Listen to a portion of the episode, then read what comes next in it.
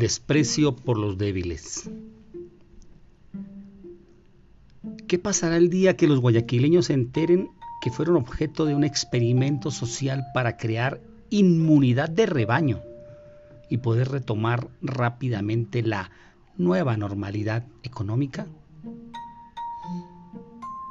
Aunque eso haya costado miles de muertos, ninguno de ellos familiar de la alcaldesa o del señor Nebot.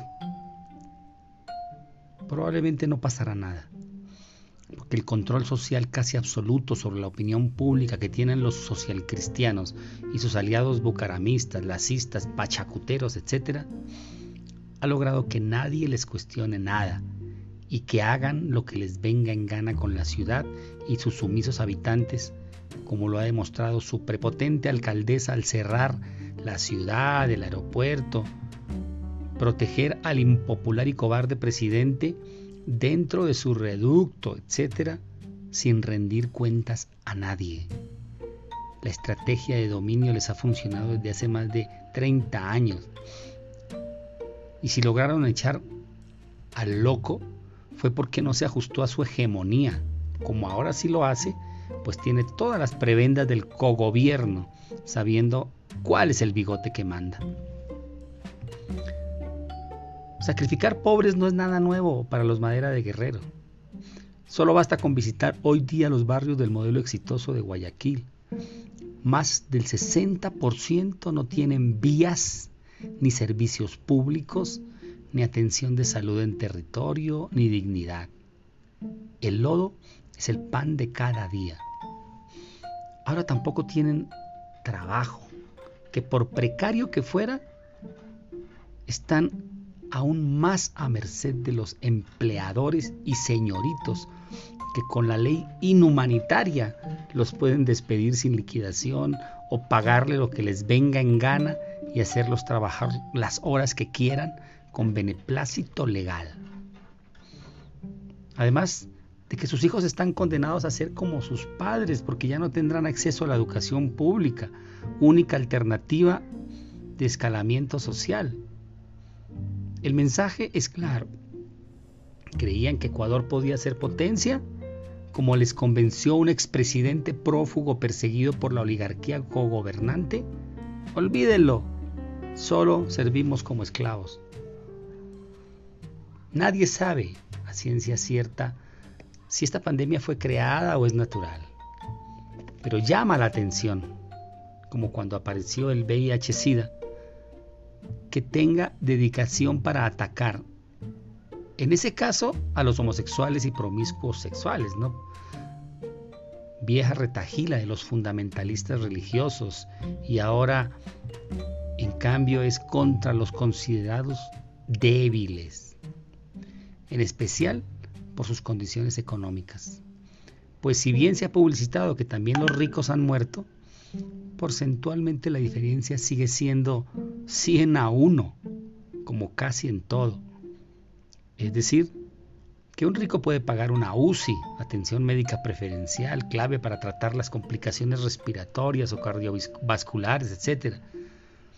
Mientras que los pobres no tienen siquiera la posibilidad de ir a un médico público por la lejanía de estos centros sanitarios o por la dependencia de su trabajo diario informal.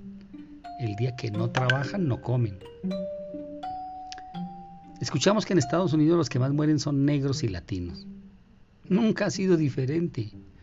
Igual que en Ecuador, los pobres son los que más mueren por enfermedades crónicas o críticas y en el mundo Mueren miles de niños diariamente por enfermedades o causas prevenibles como la desnutrición, mientras que se gastan miles de millones de billones en armas para tratar de mantener la hegemonía del 1% poderoso contra el 99% sumiso y un pequeño puñado que intenta cambiar esta injusticia.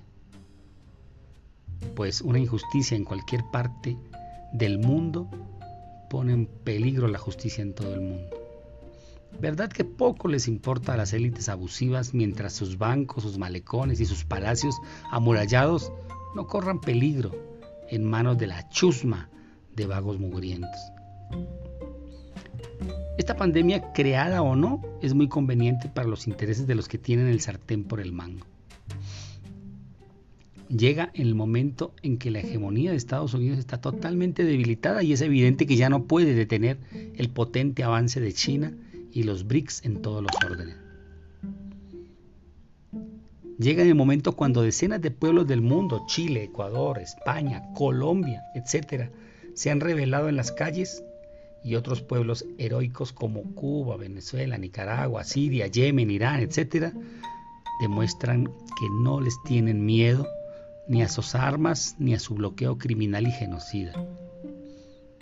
Es claramente una pandemia domesticadora que intenta arrodillarnos, doblegarnos, para que aceptemos nuestras debilidades, aun cuando nunca hemos descubierto nuestras fortalezas y potencialidades como pueblo.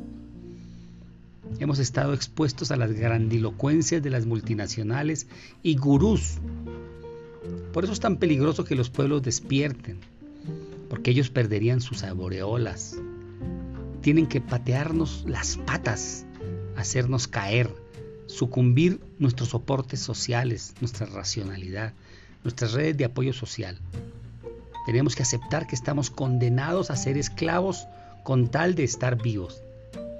Distanciarnos socialmente con justificación porque realmente el virus mata, pero nos matará más el miedo que la enfermedad.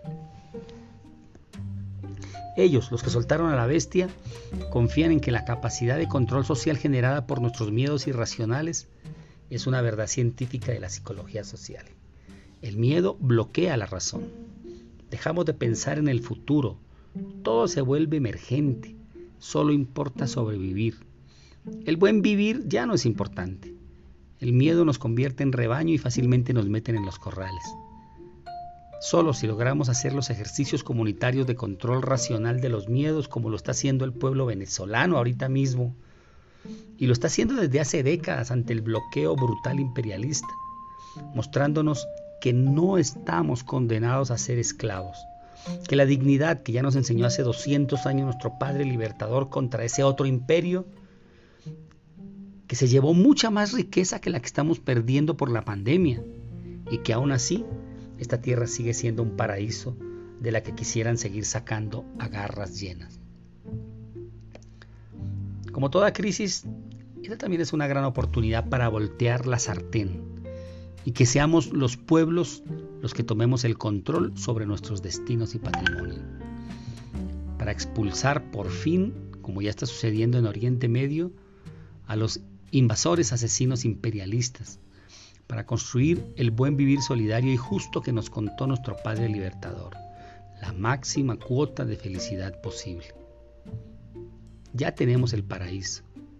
Nos falta nuestra visión racional y nuestra voluntad nacida del conocimiento para realizarla por fin. Esta crisis debe ser resuelta a favor de los pueblos. Debemos vencer y venceremos. José Ariza, Red de Solidaridad entre los Pueblos, Red de Psicólogos Nuestroamericanos, Comité del Pueblo en Resistencia, BRICS, Ecuador.